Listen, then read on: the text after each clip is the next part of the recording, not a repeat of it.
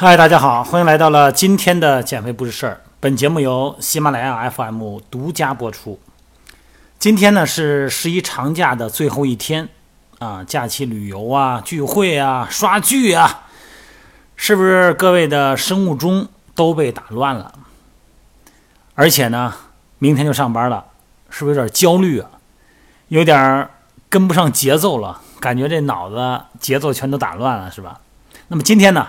我跟大家聊一聊如何在这短时间内一天内科学的休息，然后养精蓄锐。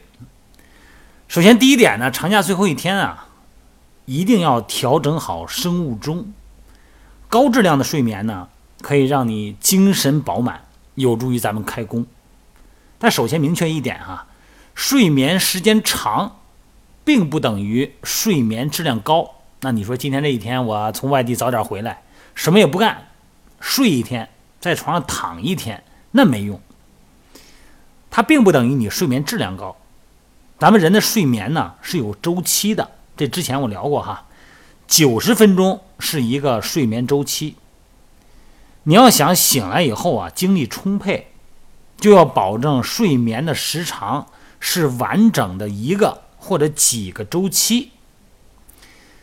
如果呢，因为特殊原因呢，必须得晚睡呢，嗯，千万记住哈，睡眠好的就不用说了啊，像我这种倒头便睡的就不用说了。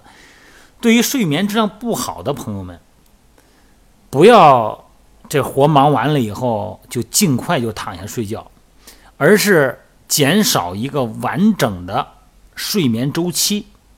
这么举例子哈，比如晚上十二点忙完了手里的事儿了。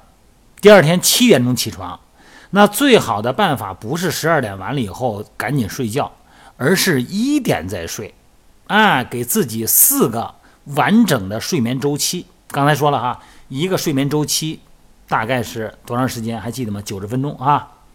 你这样的话呢，他会睡得比较品质高、质量高。还有一个就是睡觉之前呢，别吃东西，别暴饮暴食。你不能说我明天就上班了，今天。朋友们再聚一聚哈，再嗨一嗨。明天呢，这一个礼拜忙起来就不能玩了。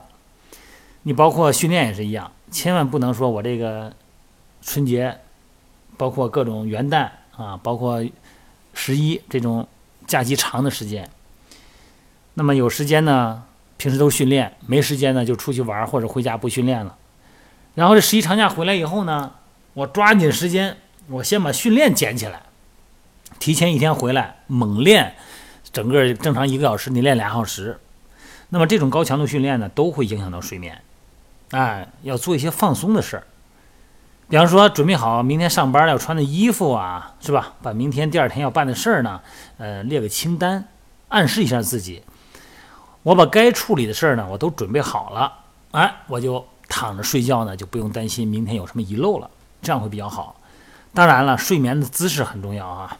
这个以前也说过，咱们还是保持侧卧啊，膝关节呢自然的弯曲，两臂呢在身体前头呢交叠，让脊柱呢形成一个平滑的正常的这么一个生理曲线。侧卧的方向呢一般选择平时啊使用比较少的那一边儿啊，平时使用右手你就朝左边睡，平时你要是习惯是左撇子左手呢，那你就朝右边睡，这样的话呢。睡姿呢比较轻松，因为你经常使用的肌肉呢，它不会过于僵，不用老压着嘛，这样可以保持一个放松的时间，不会引起这个，甚至说不会引起打呼噜啊。然后呢，保证肌肉呢不会过度的紧张。非常重要的一点呢，就是这个晚餐啊别吃咸了。如果你要是口太重，吃太咸的话呢，那口渴呢自然就会多喝水。你水喝多了以后呢，你晚上自然就要起夜，就要上厕所。那就影响到睡眠了，你第二天呢就会影响到睡眠质量。所以说呢，吃好，然后呢别太晚，你一弄弄到八九点钟再吃完饭，你影响睡眠了。还有刚才说就运动，运动量呢，刚回来以后你可以上健身房跑跑步啊，练练别的也行，但是千万别增加运动量，千万别想着把这一个礼拜啊没练的都补回来，你这样的话呢。会让咱们肌肉更加酸痛，甚至于说呢，影响你晚上的睡眠质量。你一翻身，整个浑身疼，肌肉都疼，这影响睡眠质量。训练呢，慢慢的呢，这不歇了一个礼拜嘛，时间不算长，没关系。慢慢的循序渐进的呢，在一周之内呢，把它逐渐提高运动强度。有氧训练的时间呢，可以从三十分钟开始哈，逐渐第二天四十分钟，第三天五十分钟，逐渐恢复到正常的训练量。肌肉训练呢，不见得每天非得练一个部位，一开始呢可以周身训练，啊，每个动作就练一组，用个中等重量，每组呢十五次左右。就等于是把身体啊重新预热，然后一两周以后再重新再按照你正常的训练轨迹训练。所以说呢，不用太着急哈。好了，祝大家十一过得非常的快乐，有一个值得回忆的长假。也祝大家呢，咱们十一之后呢，正常的健身，正常的工作，以更饱满的热情投入到工作和咱们的生活当中去。